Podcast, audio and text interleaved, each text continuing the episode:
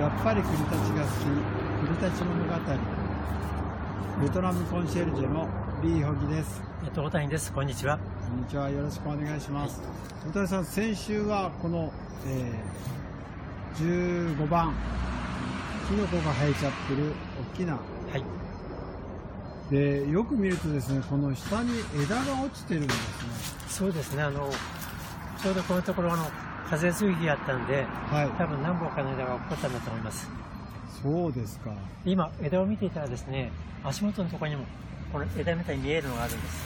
あえこれなんですか？枝ですか？これは枝じゃなくて、よーく見ていくと、これ、根っこです。え？桜の根っこですか？多分、今そこに2本桜があるんで、はい。えその根っこがこちらに向かってるのかなと思います。えー、ちょっと待ってください。あの桜の幹からどのぐらいですか？5メートルぐらい？えっ、と、よくですね、根っこはどこに伸びるかなって言います。根っこは枝先まで伸びてるんです。え？あそういうことですね。この枝先まで伸びてるから。桜はどっちかというと根が浅いんです。10メートルぐらいですか？出ます。はいあそうですか。浅くて枝先まで根っこが伸びてるってことでよろしいですか？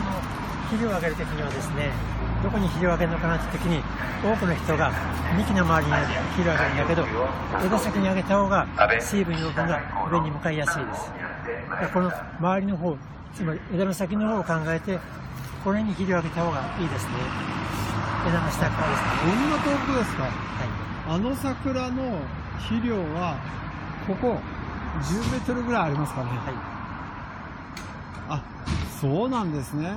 どうしても単純に考えて幹の近くに肥料をあげたらいいかなと思うけど実際は枝先まで。の方に上げた方がそこから水分をもう吸い上げてくれるんで効果あるのかと思います。あそうなんですね。わかりました。じゃああそこに根っこが見えますがもうこの下まで来てるってことですね。そうですね。今私たちが今ここにいるところの下の方に今根が出ています。本当に桜の根っこは浅いんですね。えっと他の例えばイチョウの木杉の木松の木いろんな根木にそういう特徴があるんだけど桜の根がとっても浅くて上に立っています。そうですか。わかりました。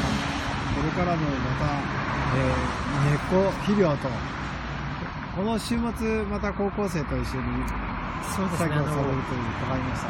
上を見たりとか下を見たりとかですね。いろんなことに関心を持っていきたいなと思ってます。わかりました。どうぞよろしくお願いします、はいありがとうございます。ありがとうございました